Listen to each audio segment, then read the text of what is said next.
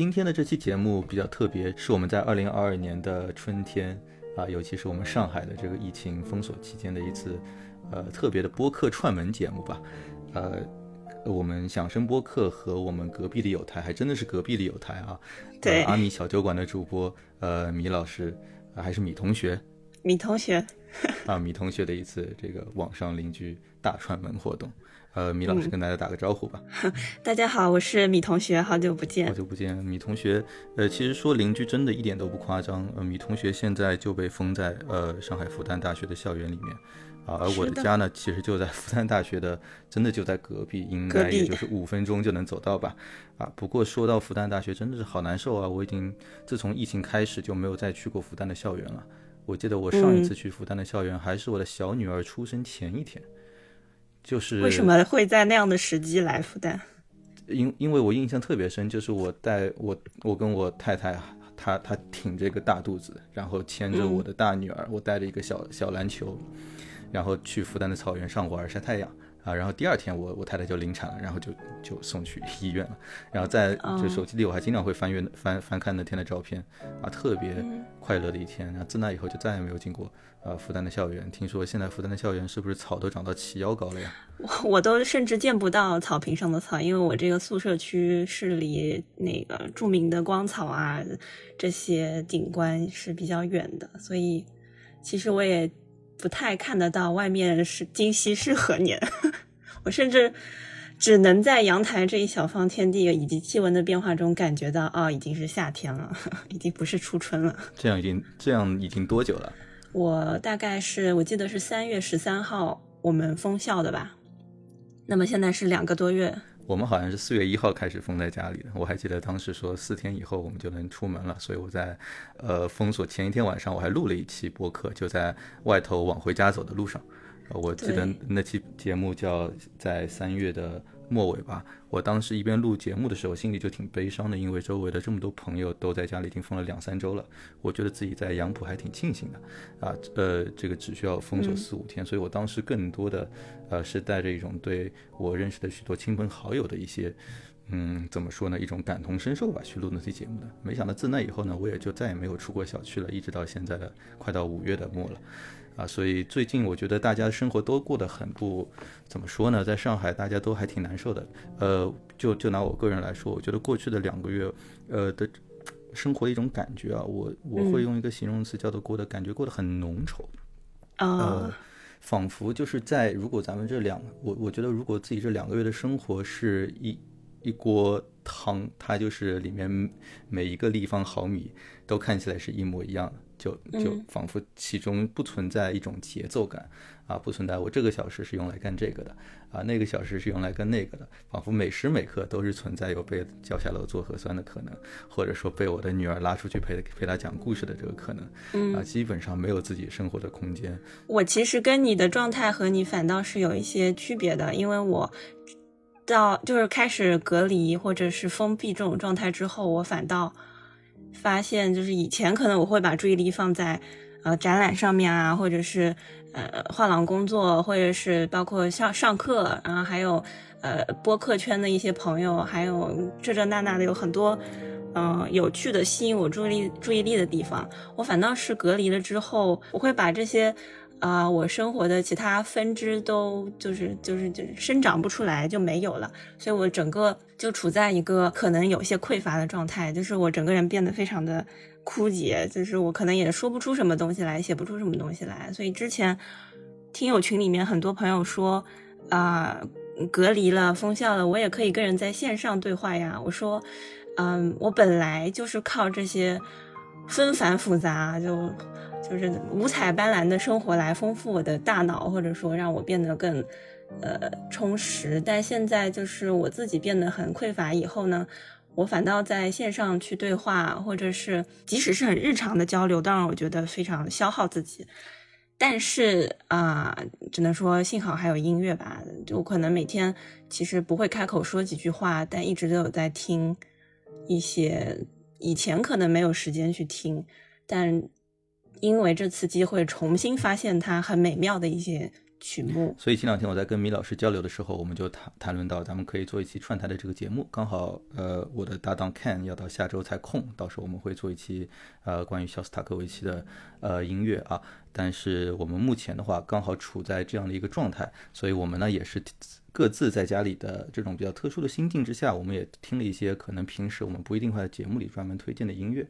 啊，呃，你说的是自己听了一些以前可能。啊，已经封锁在内自己内心很久啊，如今被你给重新发现的音乐。我呢，出于我们我做节目的这个考虑呢，呃，因为咱们音乐当中有不少的这个曲目啊，都是它部头并不大啊，呃，它很好听，甚至非常值得一谈。啊，但是呢，因为它可能只有那么几分钟，啊，所以呢，我们响声播客根据我们响声播客的这个呃节奏呢，也不一定会专门会赋予它一期节目去谈论的一些音乐，啊，所以呢，我其实一直在琢磨，因为我平时听那么多这个曲子，有些曲子我就觉得特别想给我的听众分享一下，但是又想不到一个非常好的一期主题去把它塞进去，啊，所以今天就刚好我们啊跟米老师来啊做这样一期节目，把自己一些啊压箱底的，咱们俩都非常喜欢的一些呃篇幅并不大的。这个作品拿出来跟大家分享，也是希望呃我们两个台的这个听众朋友们交集应该还挺大的 啊。如果在平时比较呃纷杂啊干扰比较多，或者是像刚才米老师这种自己的枝叶被砍掉，失去了光合作用的能力啊之后，呃缺乏一些精神的养分的这个呃状态之下，我们是是不是可以给大家带来一些小小的慰藉或者帮助啊？嗯，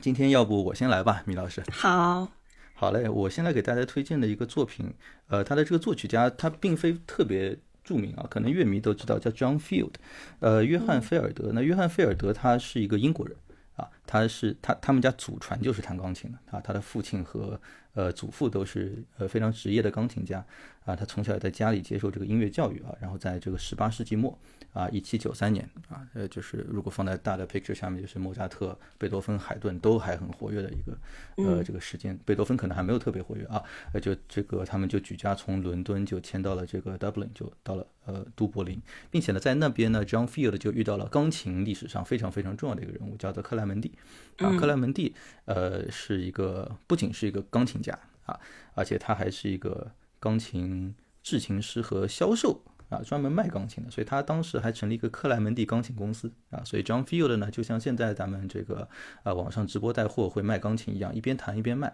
啊。John Field 就作为自己呃是一个钢琴家，同时呢就帮着这个克莱门蒂去呃卖钢琴啊。那 John Field 呃说到他具体的这个作品呢，今天我给大家推荐他的一个钢琴的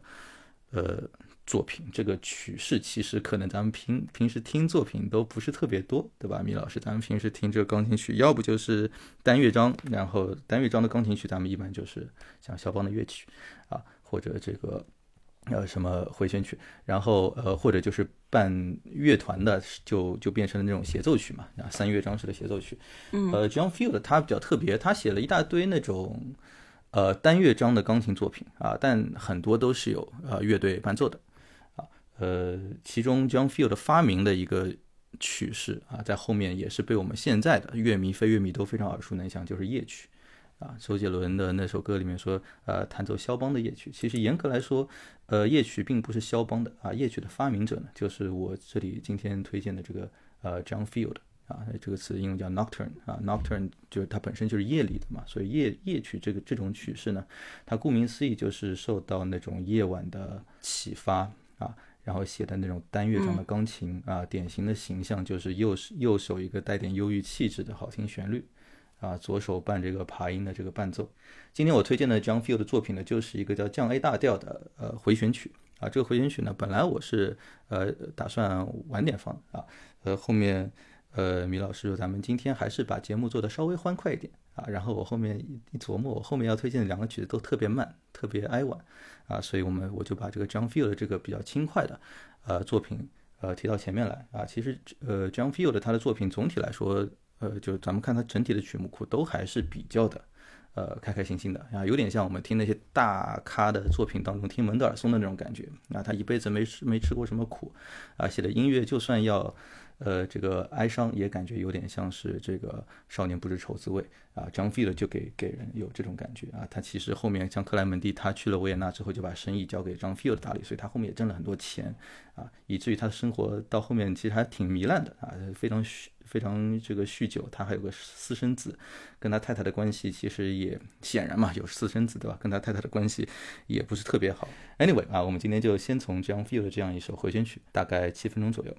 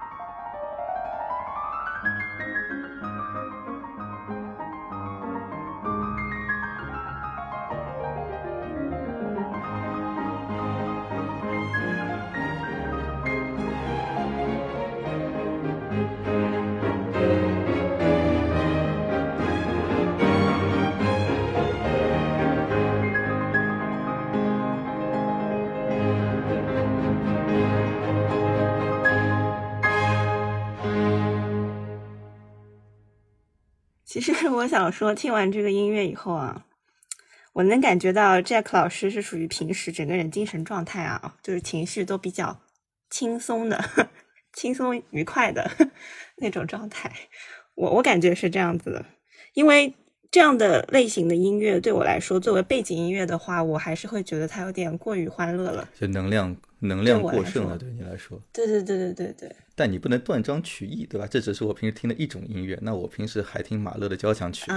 对吧？这个能量就是更加爆炸了啊！在这就是其实我不知道米老师怎么样。我平时听音乐是要讲究对冲的，就像中世纪的农民种东西，他讲究 crop rotation，这这这个植物跟这个庄稼跟那个庄稼种一块儿啊，能够实现土壤的这个效果最好，庄稼种出来的品质也最高。那我自己听音乐呢，也是呃。一个作曲家的某种呃题材，跟另外一个作曲家的另外另另外一个题材放在一块儿听，我自己是觉得风味更加的。就比如说我听完一个马勒的交响曲啊，我肯定会去听一个贝多芬的一个单乐器的这个作品啊，典型来说是那个呃钢琴奏鸣曲。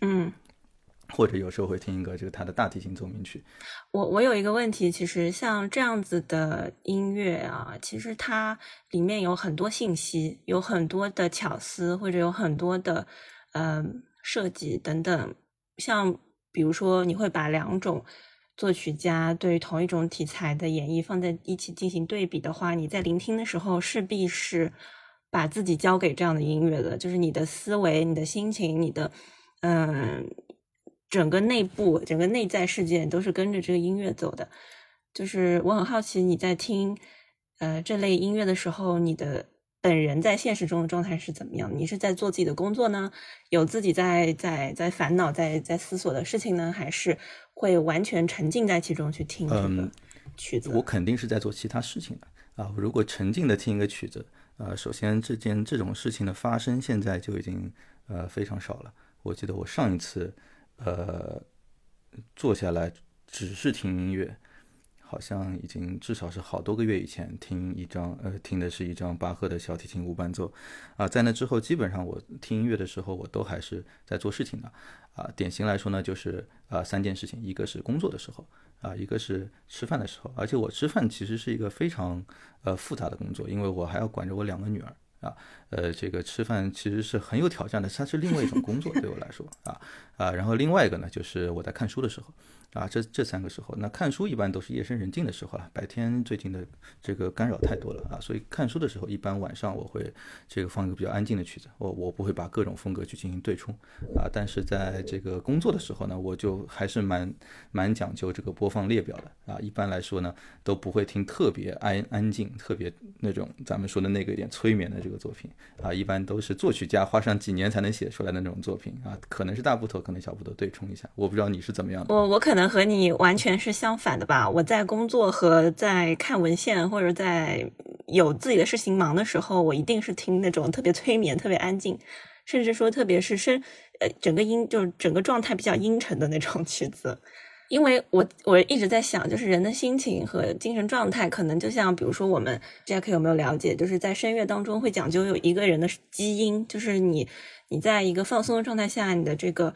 声线发出来的一个发一个啊的音，就这个啊的音高就代表你这个的这个你的音调的基础嘛。然后我在想，情绪状态可能也是有一个这种基础的，就我可能在放空的、平静的，呃，一个一个没有任何外界干扰的状态下，我的整个精神状态和心理状态是比较低于。平时的水平状态的。不过我觉得吧，这个可能跟咱们的性格有关系，而且跟工作的这个类型有关系。因为我是，对吧？我工作，因为我是做那个教育培训的嘛。那我工作的时候，经常是在这个呃准备下一次讲座，或者我准备下一次课我要讲的这个东西啊。然后我我需要把自己放在一个比较高能的啊，很多人的能量、视线、注意力聚焦在我身上的这个状态，我得设法让自己嗨起来。因为我自己其实是个比较内向的一个人啊。所以，我可所以呢，刚才咱们 John Field 的这首这个 A 小的 A 降 A 大调的这个作品，其实是比较典型的。我在呃工作的时候会听的，它挺有能量的，但又不至于吵得你这个无法集中注意。嗯，所以我今天其实，在听你给我推荐的这三首今天晚上你想推荐给大家的曲目的时候，我就明显感觉到我选的三首曲子和你选的三首曲子，其实在画风上面和情绪上面是有一个冷热的对比的。既然聊到这了，我给大家推荐，就是我的第一首分享的曲目吧，在疫情期间听的比较多的，就是呃，这个专辑呢是李斯特的《旅行岁月》，呃，有人把它翻译为《巡礼之年》。然后我去年看了一个现场，那个左张在东艺东方艺术中心的一个现场，当时它是叫《旅行岁月》，我就沿用了这个标题。对，然后呃，其实李斯特的这这个旅旅行岁月系列，它是有三张唱片的。第一张、第二张都是在他比较年轻的时候写的。呃，第一张是在瑞士，就是描写瑞士的自然风光以及他的这个旅行的见闻啊、心心一些内心的感悟之类的。第二张唱片是描写意大利，里面也采用了一些意大利。本地的舞曲或者音乐风格，然后第三张唱片是我自己比较喜欢的，呃，这张唱片是没有标题的，就是不会说有一个副标题以某个地名为主，它就是叫啊第三年。但是这首曲，呃，这套曲子，这这套唱片里面的曲目都是在李斯特晚年的时候，呃，去书写的一些作品。他当时我们其实可以从嗯单首。曲子的标题中看到，他有很多描写他当时所居住的一个庄园，叫做艾斯特庄园。这个庄园今天还是可以去旅游的，在意大利。嗯，比如说他有写描写这个艾斯特庄园的柏树，还有喷泉，啊，还有比如说他有献给某位主教呃葬礼进行曲等等。整个第三张唱片风格都会比较偏内省，偏。偏收敛一些，就是大家印象中李斯特的那种超技、那种炫技、那种啊所谓的让人觉得有些流于表面的东西，让人觉得高山高山仰止的东西，其实都已经好像已经褪去了啊。嗯，你能看到就是晚年的李斯特，他可能回归宗教以后的一些思考，以及他啊整个生命状态的一个内收吧，一个沉淀的状态。那我选择的这一首。应该是艾斯特庄园的喷泉，它属于这张唱片中色彩最明亮的一首曲子。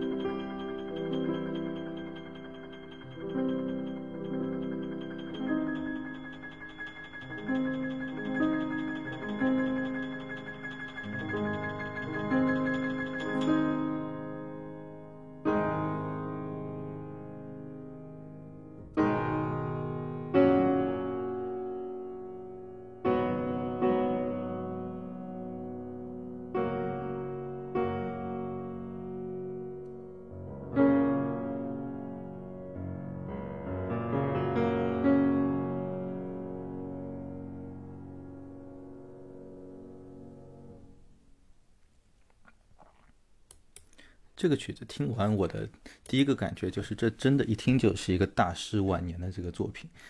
啊。其实李斯特晚年的作品真的还蛮少被演出的，所以其实造成我们现在许多人对李斯特的一个呃，就是一个成见吧，我不叫成见，叫做固有的一个看法，就是李斯特的作品就是炫技的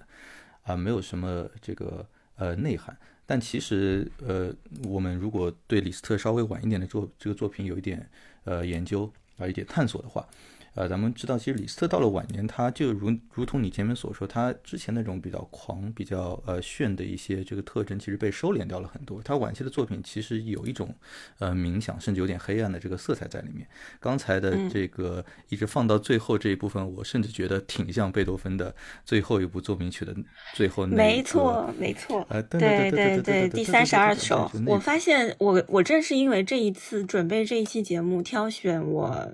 最近新爱的曲子的时候，我才发现我有一个癖好，就是或者说倾向吧，就是我特别喜欢听这些作曲家晚年的曲目。就可能在音乐当中，对于音乐，对于作曲家来说，他晚年的作品可能真的会有一种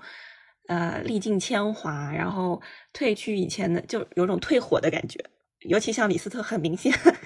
他年轻的时候是很狂的，但是他在啊晚年，尤其是《旅行岁月》《巡礼之年》这这三张，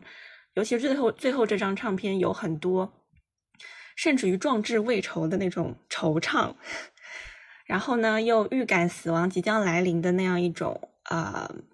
怎么说那样一种复杂的情绪吧。然后，呃，我为什么会选择这一张唱片以及这首曲目呢？首先，我本身，因为我们大家现在也都封禁在 各自的家里或者一个很有很局限的空间当中，我们没有办法出去旅行。第二，呃，我觉得他去瑞士、意大利，又去。其他地方旅行，并且在旅行中一边看风景，一边经历这些人事景物，一边去写下一些乐谱，在音乐当中去给自己写游记。这种这种状态就很浪漫主义，就很像德国浪漫派的诗人，德国浪漫派的一些呃画家，像我们知道的那位画画那个雾海上的旅人的那位呃德国画家大卫弗雷德里希，就是。这是一个经典的浪漫主义的诗人的背影。我觉得某一刻啊，让我觉得李斯特跟那个背影是有重合的，因为，嗯，那个时候像文艺复兴之后，在欧洲的这些贵族啊，这些呃公子哥当中，特别流行去进行这种壮游，这种壮游我们叫对叫 grand tour 或者或者英语叫 grand tour，我也不知道怎么念，就是呃。会去走访名山大川，然后回来进行创作、进行思考等等。对，然后在德语里面管它叫 Wanderlust，就是对于旅行、对于漫游、对于流浪、对于漂泊的这样一种热爱和向往。那我觉得在李斯特的这前面两前面两张唱片的巡礼之年当中，有这种年少壮志的这种壮游的这种感觉，但是到了最后一张唱片里就会往里收嘛。嗯，然后嗯，听到一种无奈感和一种，但又不得不听之任之的一种味道在里面。对，然后我是属于那种，因为我可能嗯，我很讨厌吵的东西。你很讨厌响声，对吗？过响的声，过响的声音。然后可能嗯，有一些曲子，即使它只有一架钢琴，啊，包括它的一些超技啊，或者是它的一些狂想曲啊什么的，有时候它太吵了，我会真的听不下去，就切歌。切曲子，但是像这首，呃，喷泉，它虽然也是很稀稀疏疏、稀稀疏疏很多碎的，而且是呃声调很高的，呃这种爬音，但是我还是会觉得它很清清爽，就是很很安静。它即使是喷泉，有种树影婆娑的感觉啊。对对对，还是很很干净，嗯，就是像那个阳光照在水面上，波光粼粼的这种感觉。但你要知道，这波光粼粼是一位可能行将就木的。啊，老老者他眼中看到的波光粼粼，虽然我可能未必能体体察他的心境，但这种状态让我觉得非常可能比较悠远一些，让我觉得可以去沉思其中，而不仅仅是欣赏旋律的优美。嗯，而且你还真别说，他这个旅行岁月其实是他很早就开始写的一套作品。当然，他可能一开始写的时候，并没有打算把它包装成一个三卷，有那么多国家和有那么多游历经历的一个巡礼之年。但他一开始，我记得他写最早最开始是三十岁左右的时候写的，然后到最后一张唱片是他六十岁了将近。对，就是你听完他的这个旅行岁月，它不仅是个空间上的旅行，它也变成他人生一个时间上的一个。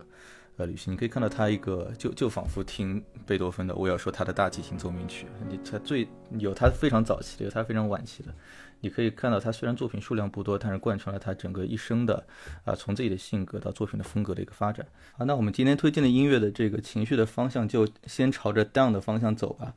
呃，没有问题。我们今我今天想给各位推荐的下面一个这个作品啊，呃，这个它它是一首歌曲啊，它曲名就还比较 down，它的名字就是。呃，挺让我哭泣啊！我觉得这应该还挺能符合咱们不少 在封锁中的人平时啊，呃，在某一天的某一个时刻，你可能想给自己说的话。呃，亨特尔的歌剧其实并不是呃我平时听的很多的东西。其实我相信，呃，听我们响声节目的这个。呃，听众也发现了，我们做了三十多期，到现在一部歌剧都没有做过啊。我跟 Ken 其实并不是呃歌剧方面 听的比较多的啊，所以我们觉得我们也讨论过这个，如果回回头要聊歌剧的话，可能得请上啊米老师或者请上某个更加有相关知识或者聆听经验的人啊。但是呢，呃，这个亨德尔的一个叫 Rinaldo 啊，就是里纳尔多，呃的这部其实还是属于他挺有名的一个歌剧当中的一个咏叹调。啊，可以说是，啊，名字就叫呃让我哭泣吧。啊，他的这个意大利语的这个原名我呃读不来啊，他应该是亨德尔最著名的咏叹调之一了。啊，也是我在几个场合之下无意听到，然后就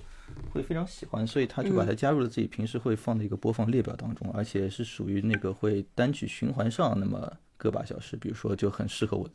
在我，在在我前面所说的我看书的那个场景之下，啊，我会经常放，会让我内心非常平静啊，非常非常平静啊。往往在睡觉的前面看会儿书就睡觉了，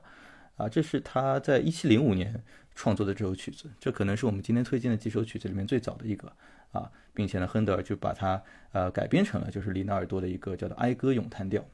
那这个呃咏叹调它是有故事的剧情的啊，这个故事剧情我可以大概的这个解释一下啊。那我们待会儿听这首歌的时候，也大概能够体会到这个女主角为什么说请让我痛哭啊。呃，这个故事是这样的，就在耶路撒冷这个呃城市啊，呃各个宗教的圣城啊，它被十字军包围。那基督教阵营啊，也就是十字军这一方呢，他们的这个领袖叫 Gaffredo，他的女儿呢叫阿尔米琳娜。这个阿尔米琳娜和他的这个指挥官林纳尔多这三个人的故事。那格弗雷多呢，就像这个里纳尔多，也就是基督教阵营的指挥官啊，他承诺啊，你们只要能够击败啊敌人萨拉森人，那我就把我的女儿阿尔米琳娜嫁给你，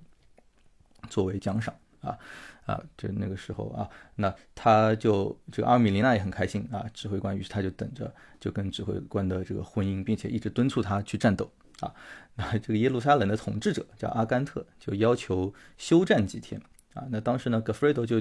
非常确信说，我们基督教是肯定会赢的啊，让你们三天也无所谓啊。好像在中国的历史上也有这种军事故事，是吧？啊，就慷慨的答应了对方。那这个阿阿甘特呢，就想争取时间啊，呃，来呃来把这个局势扭转的对自己有利。他就跟他的妻子，他的妻子叫阿米达，是一个女巫。啊，这个阿米达呢认为，如果他们成功消灭了这个 Rinaldo 啊，就是指挥官，那他们就有了这个唯一的机会啊，就没有他的武功呢，基督教徒就没有办法打下这个耶路撒冷。于是阿阿米达就他不讲武德嘛，他毕竟是个女巫，他就可以突然变成一团黑烟啊，然后绑架了啊这个女主角叫做阿米琳娜。啊，绑架了女主角，就在这个里纳尔多的这个眼前，变化成一团黑烟，身边还有几个巨兽啊。然后里纳尔多无能为力，只能看着自己的未婚妻被别人被别人给绑架走啊，然后被关在了这个阿米达的这个城堡的这花园当中啊。呃，就是这个故事发生到这一刻呢，啊，女主角阿米琳娜就在呃城堡的花园里面啊，孤独的哀叹着，呃，吟唱的这首咏叹调来哀叹自己的这个命运啊。于是就是我们接下去听到的这样一首歌，叫做《请让我哭泣》。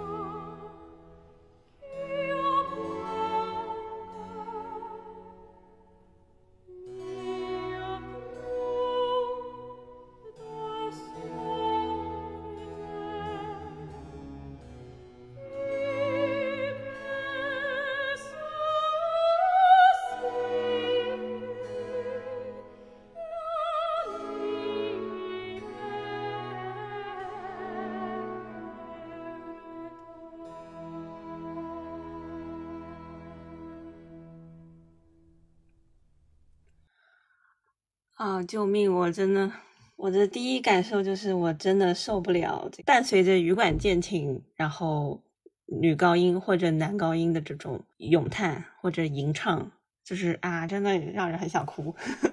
对，而且这首曲子它是以萨拉萨拉班德的那种形式写的嘛，就是它呃，就是第二小节会把这个东西给拉长一下，噔噔，第二小节拉长一下，就像。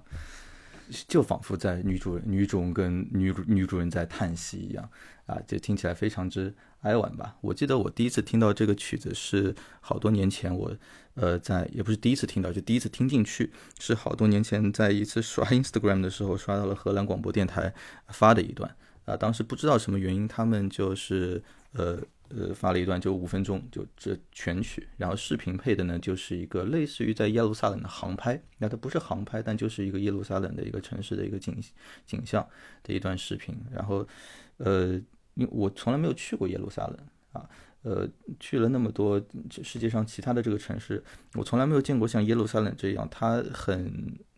它它其实也挺繁华的，也有许多的这个呃历史遗迹，但是看起来就是很悲伤的一个地方。啊，特别是这个镜头到了那个哭墙那个地方，嗯，啊，背景有一些这个金色的这个穹顶在那边，你既能感受到呃那种欧洲像佛罗伦萨的那一丝味道，又能感觉到在这里曾经发生过许许多多那种啊犹太教的啊各种各样非常苦难的这个事情。啊，所以怎么说呢？在当时配上这段音乐，我是第一次在一个 Instagram 上刷到一个视频，能够五分钟全部看完的。然后看完之后，我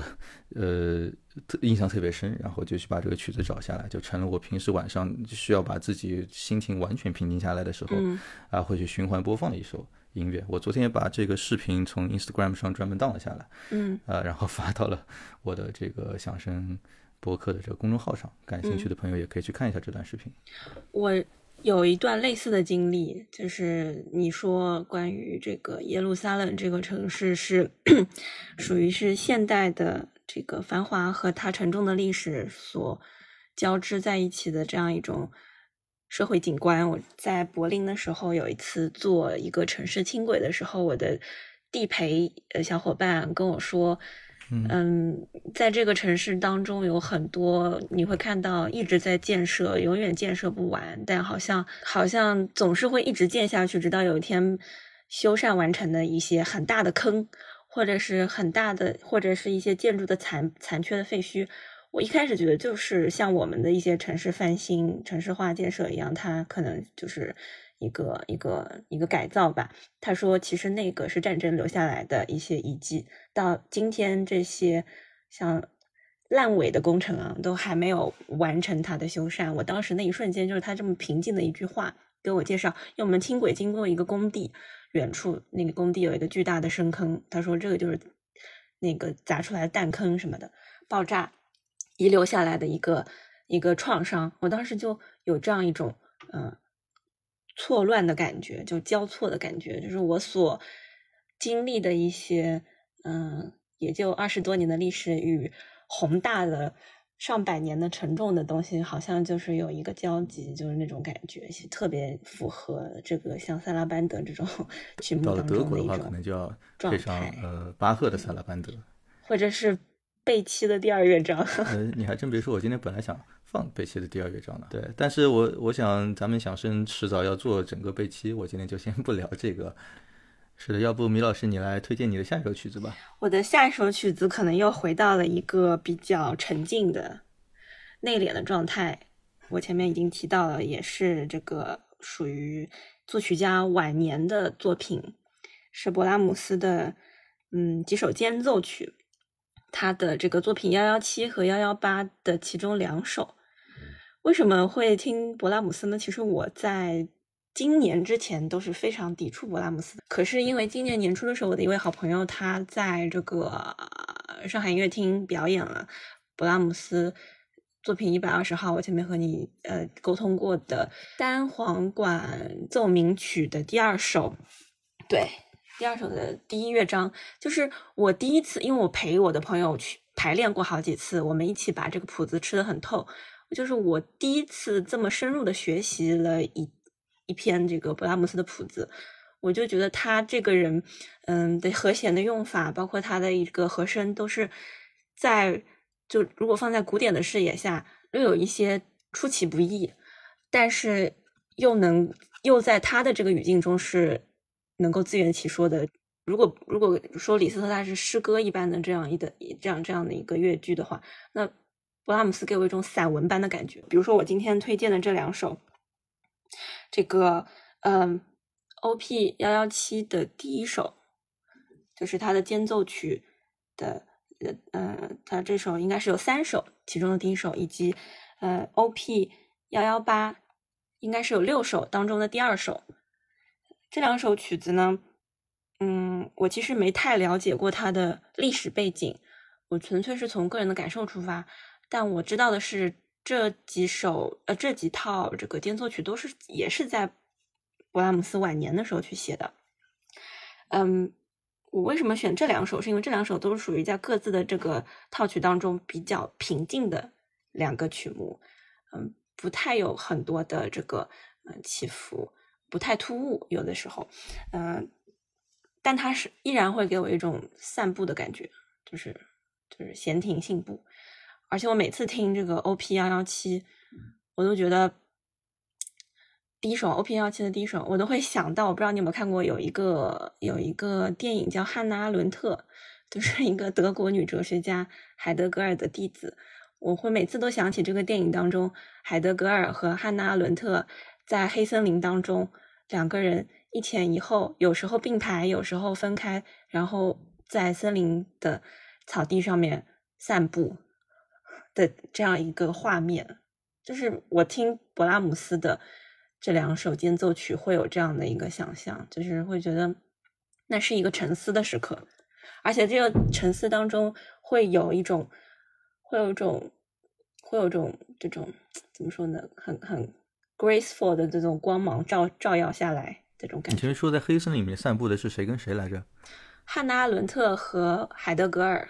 他们是一对情侣吗？不是，海德格尔是法呃是德国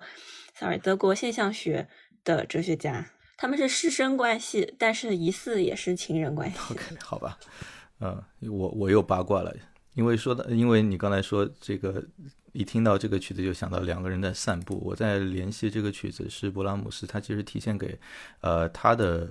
呃，梦中情人吧，能这么说吗？啊，至少他他很倾慕的 Clara Schumann 的作品嘛，这两部作品都是体现给克拉拉舒曼的。对，呃，这原来如此。对，这这其实也是为什么这两个作品现在，那首先他们是经常被演，还蛮常被演奏的。此外，就是故事性很强的，就是其实很多人听的时候都是带着一些那种呃看偷偷听八卦的这种 glee，就像你在偷看别人的情书一样。呃，这种心态，至少我是这样的。呃，包括我我我们我私下认识的几个乐迷，咱们谈论的时候不太会绕开这个话题，就是呃，就是他心中其实充满对克拉拉舒曼的那种爱慕之情，呃，去写的这个呃作品。那这个信息对我来说是完全全新的，今天一个全新的信息，因为我真没有了解过他的背景。可是我，你也可以说我幻想到的那个阿伦特和海德格尔林中漫步的，那是一种。哲学家之间的爱慕的状态吧，互相倾慕的状态吧，就是他们的感情很克制，但是又又是信任的，嗯，这样一种状态，那也是其实我心目中比较 比较向往或者比较认可的一种一种。嗯，这还真的蛮能类比的，因为勃拉姆斯跟克拉舒曼，如果大家的了解没错的话，应该也是柏拉图式的。那我们来听一下勃拉姆斯呃 O.P. 幺幺七间奏曲的第一首。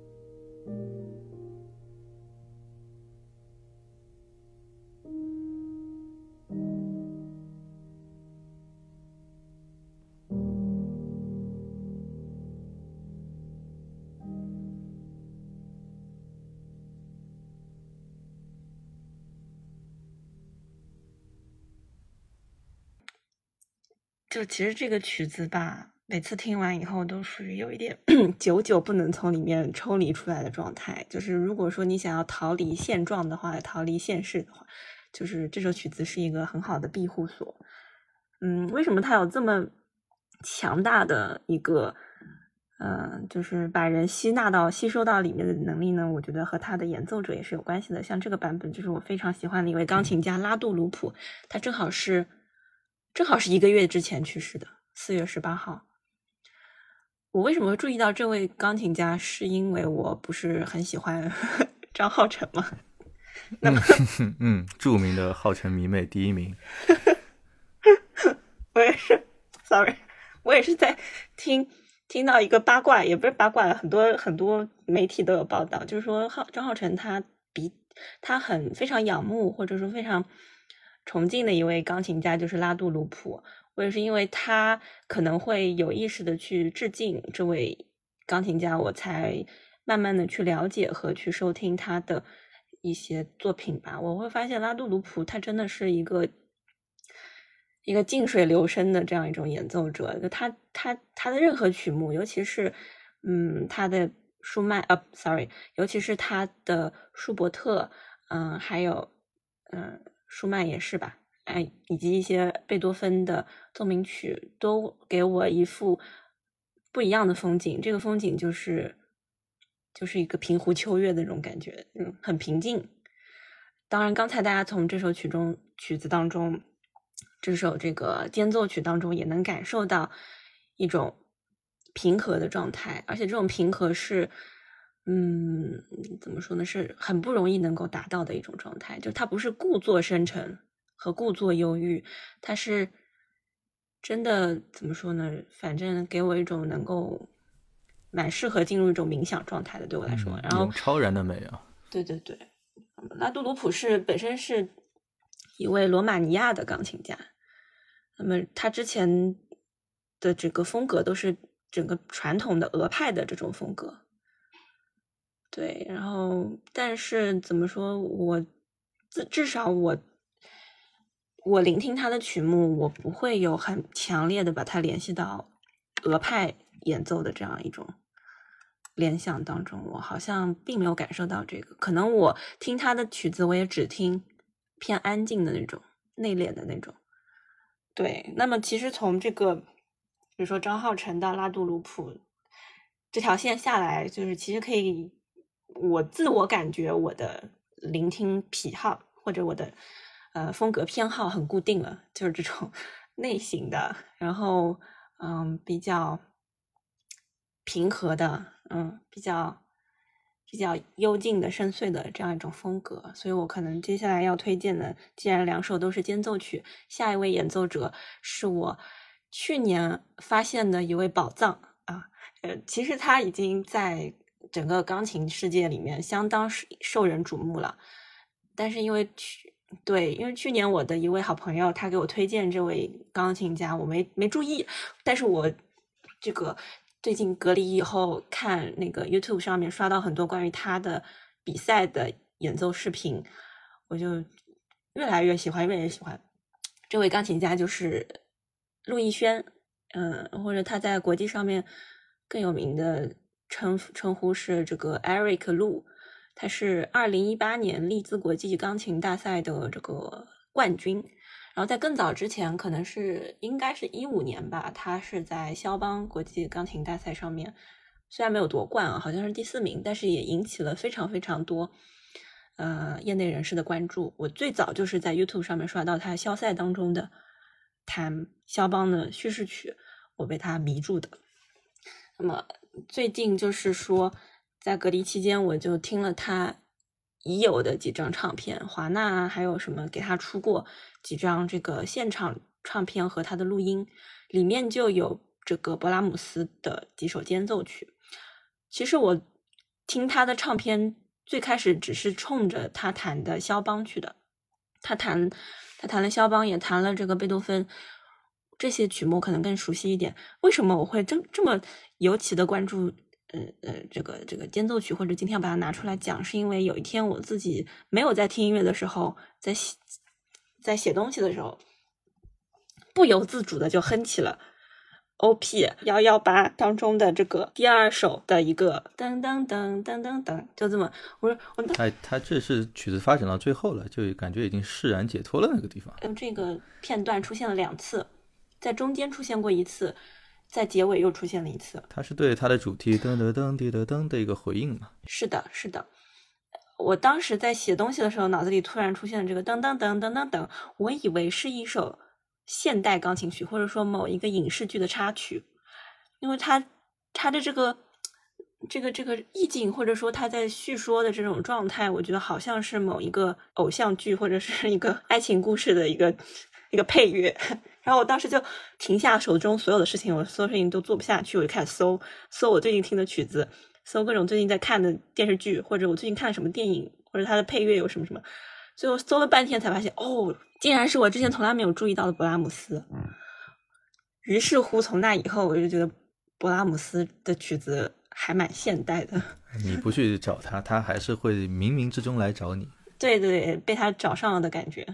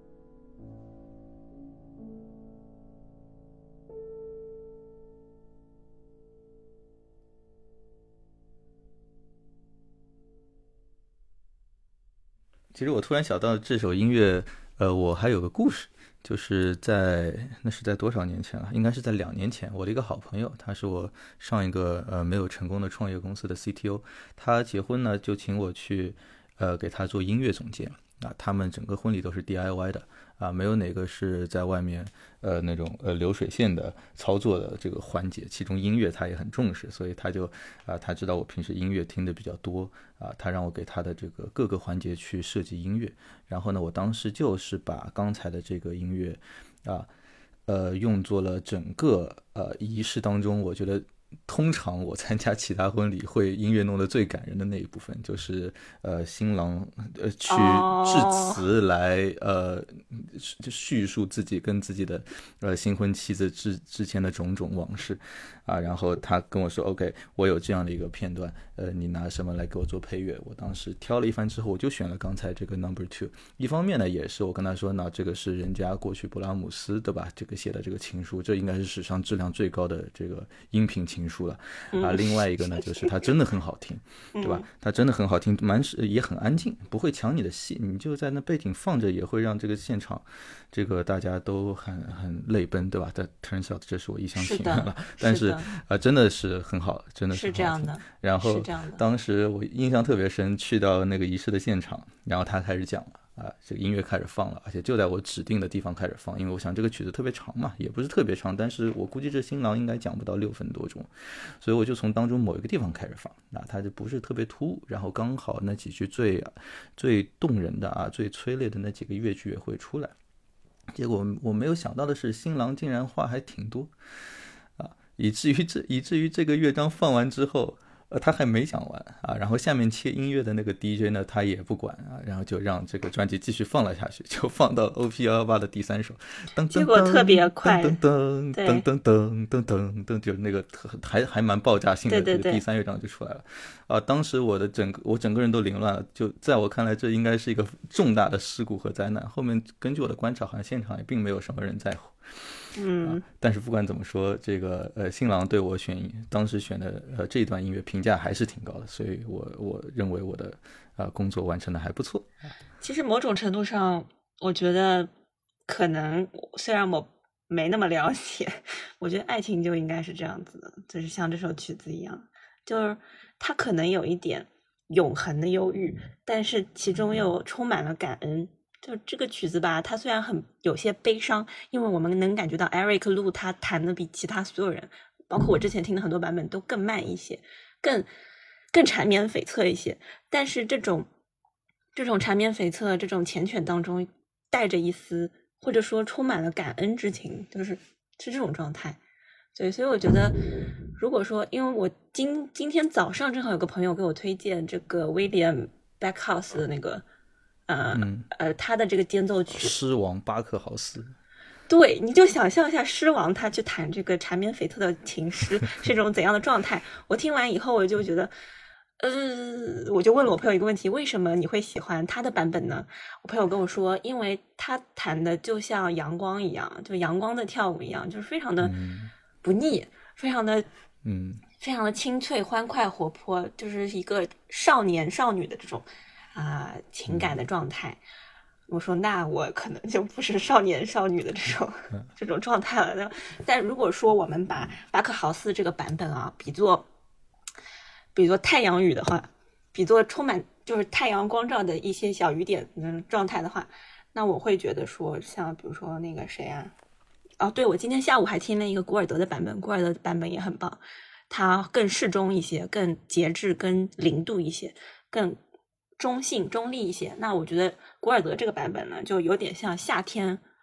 下午的时候下雷阵雨。然后，呃，拉杜、鲁普和和陆逸轩他们的版本，就像春天和秋天下的雨，就是绵绵细雨，然后就是下不停，而且它这个雨又很清新，下的过程中，呃，又是有一些凉意的，还蛮。还蛮还蛮还蛮冷的，而且这首作品啊，我觉得真的当中情就细腻和微妙的情感还挺多的。就是前面呢，就如你所说，是那种很温和舒缓的这种，呃爱情的感觉，中间它也也不乏一些忧郁和一些渴望在里头。而最后，你刚才用的一个词，我是特别认同的，就是最后听出了一种永恒的感觉。我我其实我不了解勃拉姆斯和克拉拉舒曼他们之间的感情到底经历了一个怎样的故事啊，但我从这两首曲子中听出了一种明明可以但却不能的这种。无奈，哎，还真就是这样，我仿是吗？还真就是这样。就 勃拉姆斯，当然了，就没有人真的去把勃拉姆斯拉到这个奥普拉秀上面去问他的心路历程啊。但是，一般至少我所阅读到的，我怎么感觉我这么八卦呢？啊，我所阅读到的，呃，这个这个主流的观点呢，就是舒曼是把勃拉姆斯提携上来的他的这个大恩人，所以呃，虽然。呃，虽然勃拉姆斯跟克拉拉舒曼在事业上是经常互相帮助，甚至在生活上是互相帮助的，但是，呃，勃拉姆斯最终也没有去真的向克拉拉舒曼求婚，就像当时许多人预料他可能会做的那样，他并没有这么做，啊，所以他们最终都是以朋友的这个身份，呃呃，告别了这个世界。好了，这个我觉得再说下去我又要八卦了。呃，我们 今天最后我来推荐一个作品吧。呃呃，也是觉得是啊，也是一个对，也是还挺首尾呼应的。今天一早我讲到了那个 John Field，他是发明了夜曲这个题材的呃作曲家。那今天最后我们就来听首夜曲啊。呃，但是听众们朋友朋友们不要太激动，我推荐的依然不是肖邦的。呃，夜曲，呃，推荐的是一个我最近几个月啊还挺挺喜欢去循环的一首呃单曲，它是由波兰作曲家帕德列夫斯基，当然这也是可能他跟波兰呃他跟肖邦的一层关联吧，啊，他是波兰呃肖他是肖邦的波兰老乡，啊，他其实从小就出生在一个还挺富裕的家庭，啊，也很有音乐天赋呢，还是波兰曾经的某一任前总理啊和外交官。对他后来也是，他其实人生还真的挺呃传奇的。他小时候是，而且他年轻的时候，他是非常非常厉害的一个，呃，就是钢琴家。他其实呃在有有生之年，他这点跟马勒其实挺像的，就是在有生之年是作为一个演绎者，马勒是指挥家嘛，他在有生之年一直是被视作是一个钢琴呃演奏家。啊，演奏家，然后呢，呃，就在他几事业演奏生涯急剧上升期的时候，啊，也是在十九世纪的晚期，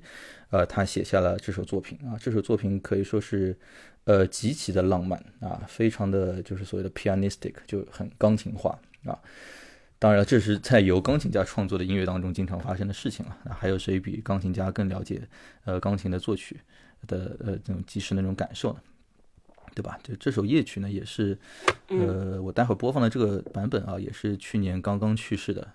哎，这个还真的挺丧的啊！我们今天选的这个作品，我选的时候没有想到，怎么今天谈的这个大也都是刚去世不久的大师。我刚呃，我接下去选的这个作品呢，是由去年刚去世的钢琴大师尼尔森弗莱雷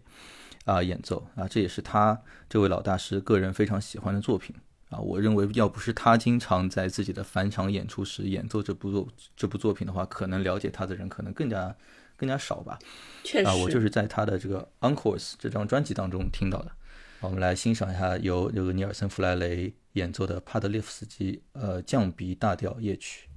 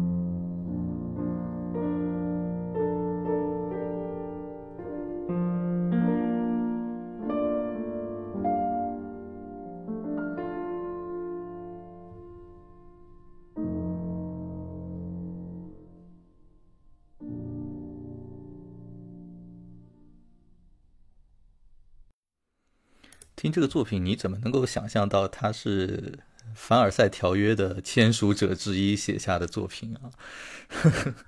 对啊，他之后的故事真的还是怎么会是一个总理？对，他是一个，而且他还是个政客。不过 turns out 他好像不是个特别厉害的一个呃首相或者总理吧？就他之后的故事大概是这样的，就是他职业生涯很成功，对吧？所以在差不多世纪之交的时候呢，他就开始投身慈善，并不断的就支持着一些新的钢琴家和一些作曲家。啊，至今其实还有一个叫做帕德列夫斯基钢琴大赛啊，是波兰的一个非常重要的一个钢琴比赛。那到了二十世纪初呢，就是呃人气又高又搞慈善的人，其实还蛮难不被牵连到政治当中啊，被牵连到这个时局当中去的啊。turns out 他就不不但但他很擅长使用钢琴来捕获人们的听众的内心，他还很擅长用自己的语言来捕获各路政客的心。竟然就在一战的当中就一路在政坛崛起，后来就成为了呃一战期间的波兰首相。啊，后面也是代表波兰在凡尔赛条约上面啊签字啊，这个很神奇，对吧？但是呃，毕竟这种艺术家，我我是挺难想象一个这样厉害的艺术家是一个很厉害的政客的啊。turns out 他的确也不是一个很厉害的政客，也不是个很好的一个一个管理者，所以一年之后他就退了。退了之后呢，他后面是去美国定居啊。他到了美国不久就呃重回乐坛。他其实后面的人生道路还很长，他重回乐坛，然后在卡耐基，呃，是重回之后的首演还获得了巨大的成功，然后在美国坐着自己的私人小火车到处巡演，啊到年纪还挺大还收学生，就是最后在八十岁的时候在纽约去世，